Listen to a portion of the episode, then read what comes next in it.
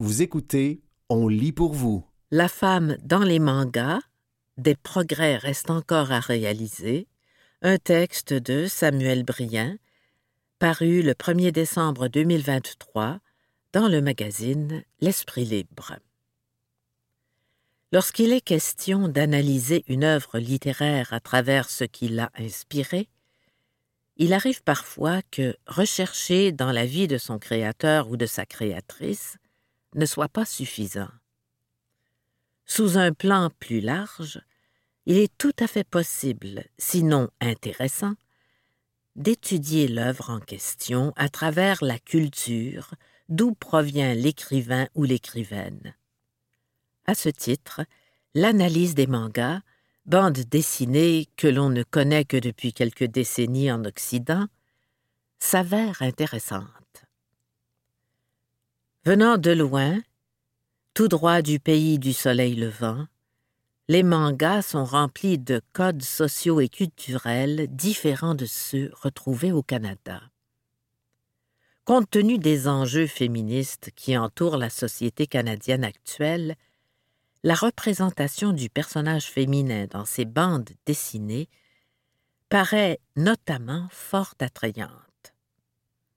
Pour donner un ordre d'idée des différences entre société québécoise et société japonaise, il semble adéquat de fournir quelques statistiques concernant les conditions des femmes dans ces deux nations.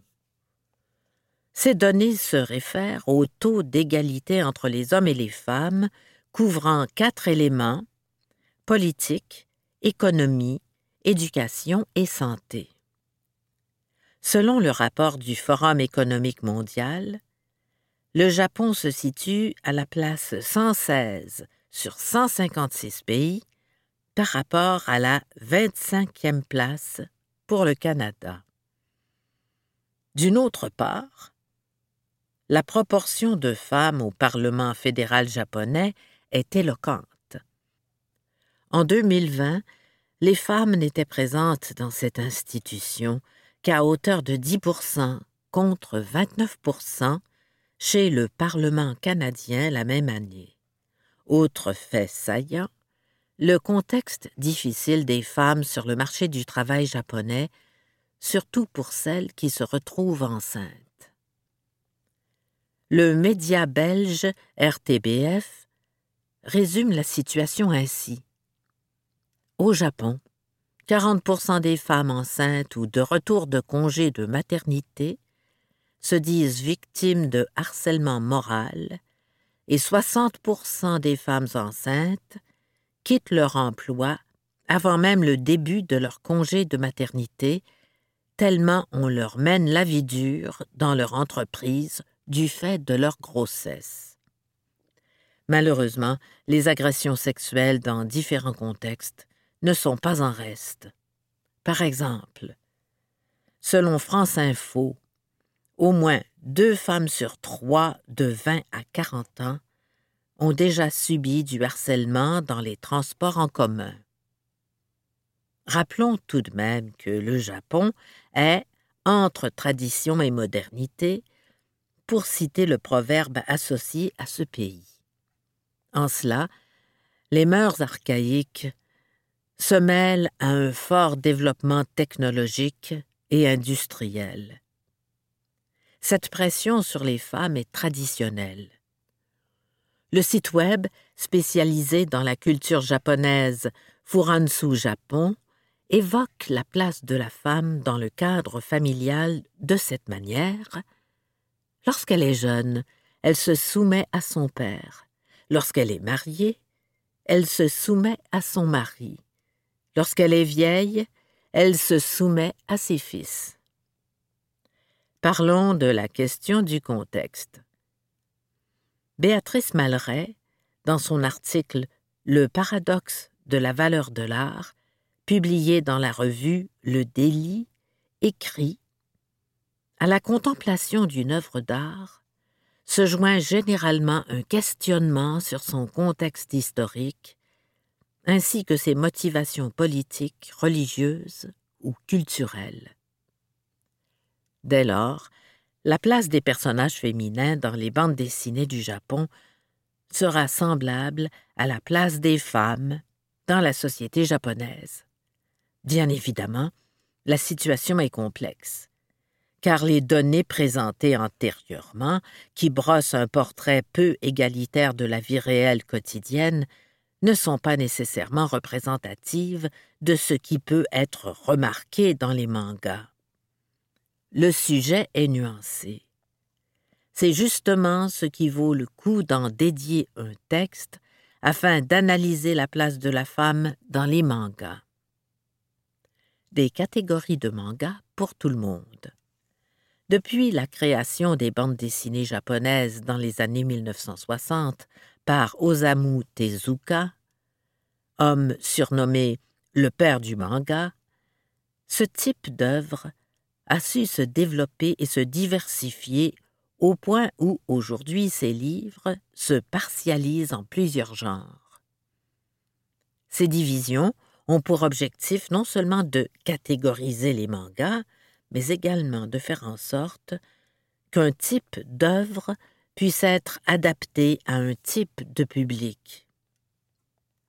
C'est ainsi que sont nés les principaux genres shonen, garçon, shoujo, fille, Sainen, jeune homme, et Josei, jeune femme. Ainsi, ce qui vient en tête lors de l'évocation de ces catégories, c'est l'idée que ces dernières s'adressent à la fois à un âge et à un genre précis.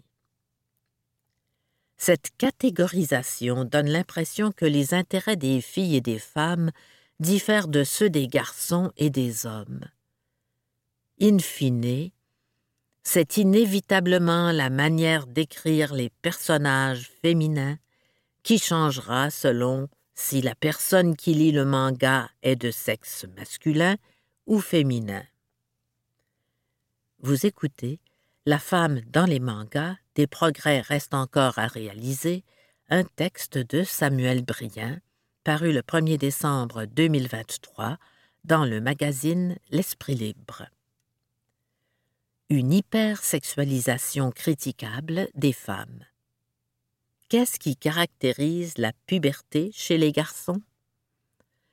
Par l'apparition des hormones, bien des phénomènes surgissent, dont celui de l'augmentation de la pilosité et de la masse musculaire. Autre point fondamental, l'éveil de la sexualité. Ainsi, lorsqu'il est question de dessiner les mangas pour le jeune public masculin, c'est évidemment une hypersexualisation des personnages féminins qui se reflètera, en plus d'une adaptation aux normes japonaises de beauté.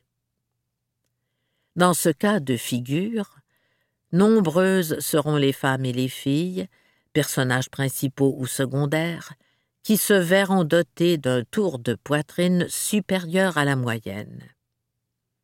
Le culte de la minceur sera bien sûr également appliqué, montrant qu'une taille élancée est obligatoire pour se faire accepter par la gent masculine. L'un des exemples les plus frappants, le personnage d'Alvida dans One Piece. D'abord, un synopsis de l'œuvre. Ce manga raconte l'histoire de Monkey D. Luffy, jeune homme souhaitant un jour devenir le roi des pirates à travers un contexte sociopolitique de piraterie. Dans ce monde, il existe des fruits du démon, aliments qui permettent, si ingérés, de donner à son utilisateur ou son utilisatrice un pouvoir unique. Alvida, capitaine d'un équipage de pirates, apparaît au début du manga comme grosse et laide.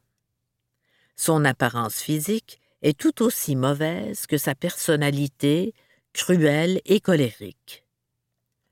Elle mange alors le fruit du glisse-glisse, qui permet d'avoir un corps très glissant, c'est-à-dire de posséder une peau sur laquelle les balles de pistolet ricochent sa personne change du tout au tout. Elle devient alors mince et belle. Bien sûr, cela relève de la pure fantaisie, qu'un corps glissant soit mince et beau. Sa personnalité va même devenir moins désagréable, tout en gardant son statut d'antagoniste à travers le scénario. Plus généralement, les personnages féminins de cette œuvre sont tous sveltes, à quelques exceptions près. A contrario, les personnages masculins connaissent des profils physiques très diversifiés, du plus musclé au plus gras. On pourrait rétorquer qu'il s'agit là du style de l'auteur, Eiichiro Oda. Or, il n'y a aucune explication réaliste et scientifique d'une telle standardisation chez les femmes de cette bande dessinée. En réalité, l'explication n'est pas tant en lien avec les auteurs de shonen. Ces derniers ne veulent pas nécessairement donner une visibilité à leur propre idéal de beauté de la femme, mais ils obéissent plutôt à des normes de vente dans le milieu du manga en particulier dans celui de ce genre. L'idée est que le manga n'est pas seulement une œuvre artistique, mais également un produit commercial. Pour qu'il puisse se vendre le mieux possible, il faut attirer l'œil. La majorité des garçons qui consomment ces BD étant hétérosexuels, c'est bien sûr la vue de dessins garnis de femmes et filles aux formes généreuses, tout en restant mince, qui garantira un bon taux de vente. Des mauvais modèles dans les mangas pour filles. Comme écrit précédemment, le mot shoujo signifie fille. Il est donc logique de voir que le public cible sera composé de jeunes filles et d'adolescentes. Si, dans les mangas pour garçons, le scénario se tourne vers des histoires d'aventure et d'action, avec un héros faisant face à mille et une péripéties, alors, dans le cas des mangas pour filles, c'est tout un autre contexte qui se met en place. L'héroïne de l'œuvre va plutôt faire face aux aléas des amours de jeunesse. Les schémas scénaristiques tourne généralement autour des situations suivantes. Alors que la protagoniste mène une vie tranquille à l'école, un beau garçon débarque comme nouvel élève dans la classe. Celui-ci va alors être épris de curiosité pour la fille en question. Ce genre de manga traduit les projets d'avenir que doivent alors avoir les filles. Dans son dossier Mariage japonais, les femmes dans l'impasse, le Webzine Journal du Japon révèle ceci. Les hommes ont, ellipse, moins de pression, mais les femmes, elles, sont toujours assez mal considérées lorsqu'elles ne se marient pas. Par conséquent, on peut deviner que la fiction, du moins avec les mangas, prépare les jeunes filles à leur réalité sociale c'est-à-dire l'appui d'un second protagoniste fort attirant, augmentant cette pression à se mettre en couple à l'âge adulte. Vous écoutez La femme dans les mangas, des progrès restent encore à réaliser, un texte de Samuel Brien, paru le 1 décembre 2023 dans le magazine L'Esprit libre. Le sexisme est enraciné dans la société japonaise. On peut prendre, par exemple, la différence de salaire entre les hommes et les femmes. Selon le site nippon.com, le salaire mensuel des femmes correspond à 75,7% de celui des hommes.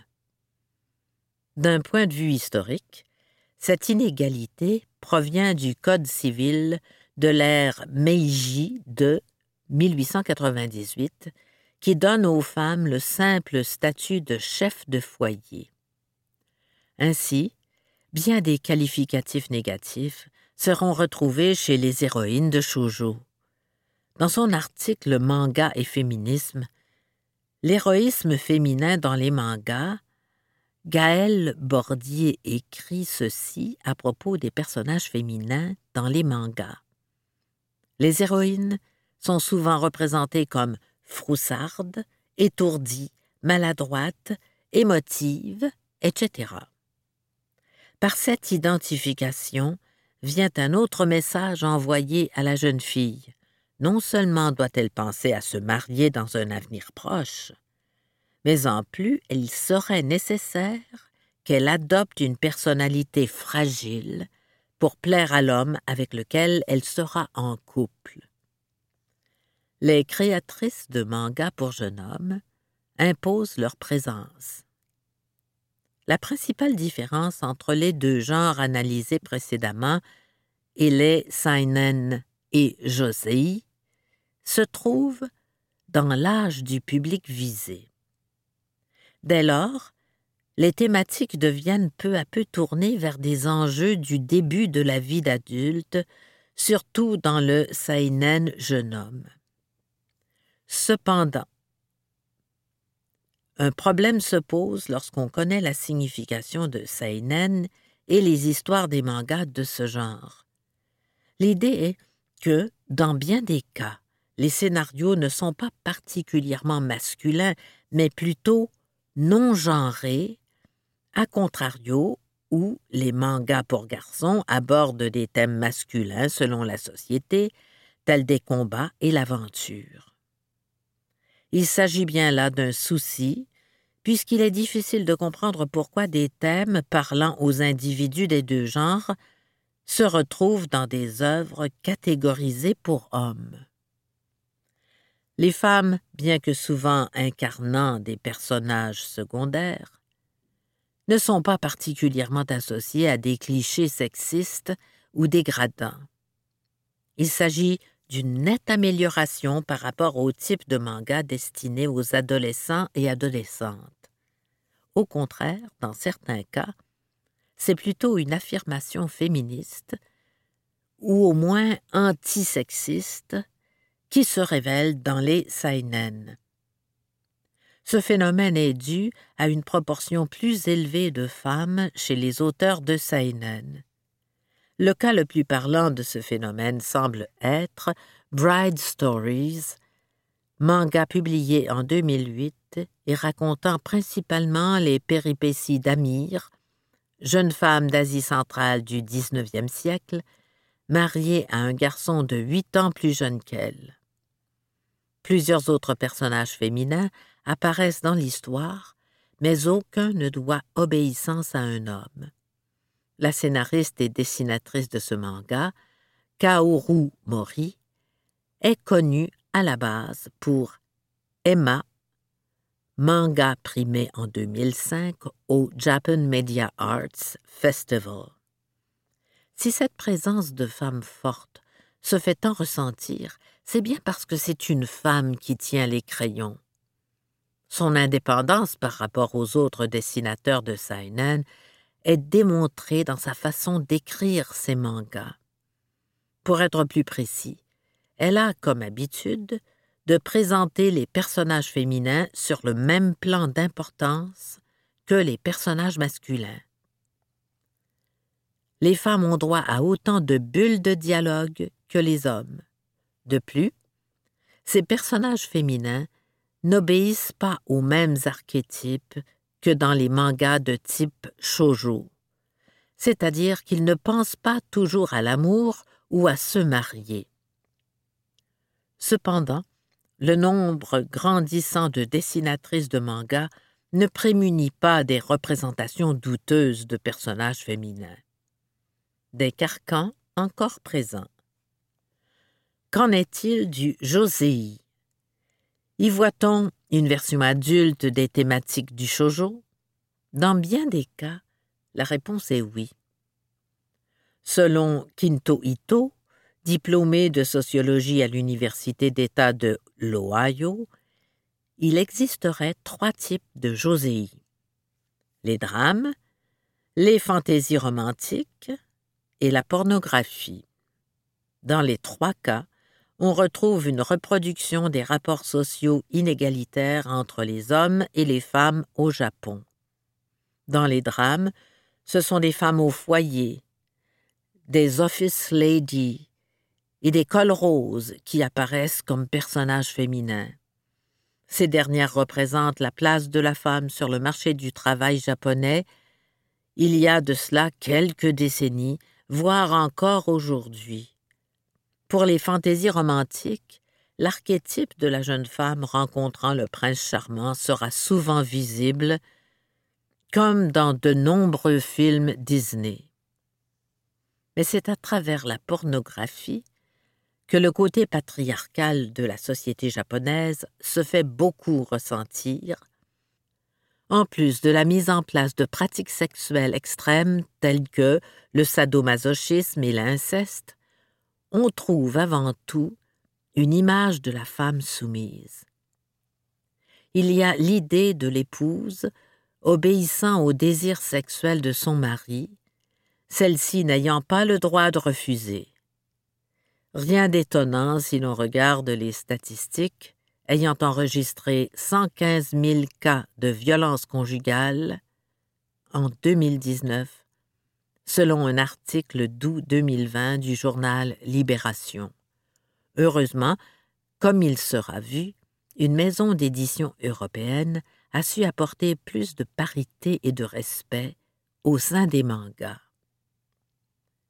Vous écoutez La femme dans les mangas, des progrès restent encore à réaliser, un texte de Samuel Brien, paru le 1er décembre 2023 dans le magazine L'Esprit libre. Briser les codes. Jusqu'à maintenant, il a été abordé des genres existants depuis déjà bien des années dans le monde de la bande dessinée japonaise. Or, les éditions Ki-un, maison d'édition française consacrée au manga, a créé, en décembre 2016, le genre Kizuna, catégorie dont le but est de fédérer un lectorat universel. Le site de cette maison décrit leur création ainsi. Homme ou femme, jeune ou moins jeune, quelle que soit son histoire personnelle, chacun trouvera dans les titres de la collection Kizuna de quoi nourrir sa curiosité et son imaginaire. Conséquemment, l'objectif de Ki-un, en plus de se distancer des différences d'âge, est de développer un type de manga non genré.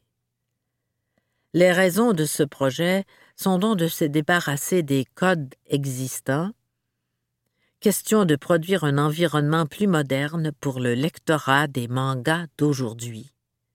Deux des titres de cette catégorie, Reine d'Égypte et Isabella Bird, femme exploratrice, mettent en avant des personnalités féminines fortes sans que celles-ci soient nécessairement liées à des thématiques féminines. Dès lors, c'est bien à la fois aux femmes et aux hommes que s'adressent ces œuvres. Dans toute société sexiste et patriarcale, les domaines traditionnellement masculins sont difficiles d'accès pour les femmes. La création de mangas n'échappe pas à la règle. L'un des cas les plus marquants concerne la créatrice du manga shonen Full Metal Alchemist, Hiromu Arakawa. Le site Megaforce donne plus de détails à ce sujet. De son vrai nom, Hiromi Arakawa, la raison de son changement de prénom avait été dans le but que ses lecteurs ne sachent pas qu'elle est une femme. Elle avait peur que ceux-ci ne lisent pas ses mangas s'ils l'apprenaient. Cette dessinatrice a commencé le métier de mangaka en 2001. Il faut savoir qu'il y a de cela vingt ans, la situation des dessinatrices de manga était encore moins bonne que maintenant. On peut imaginer qu'Hiromi Arakawa a dû faire face à bien des difficultés au début de sa carrière. Pour résumer la situation actuelle, l'univers des mangas est moins sexiste qu'auparavant en ce qui concerne le nombre de dessinatrices par rapport à celui de dessinateurs. De plus en plus d'autrices s'affichent, notamment dans la catégorie des shonen. On peut par exemple citer Demizu Pozoka pour The Promised Neverland ou Kazue Kato pour Blue Exorcist. C'est aussi surtout chez les shoujo que les figures féminines sont présentes.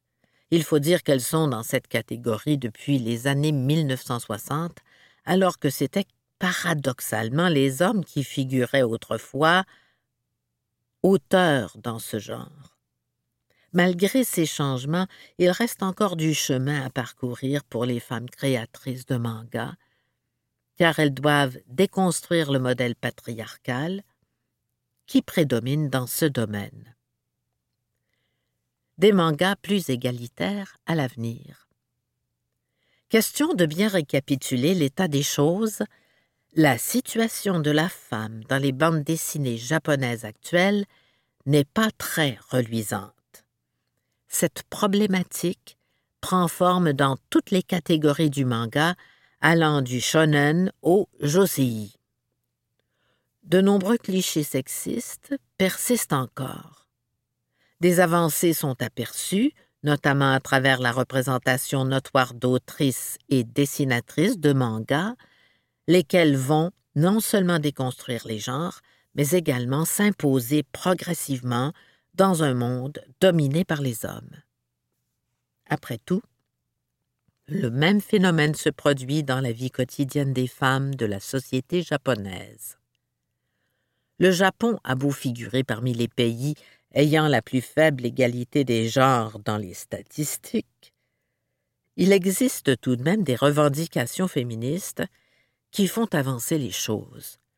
De nos jours, en 2023, la façon d'écrire les femmes dans la fiction devrait prendre un tournant plus progressiste. La présence de plus en plus imposante de dessinatrices de manga est la preuve que la situation peut changer.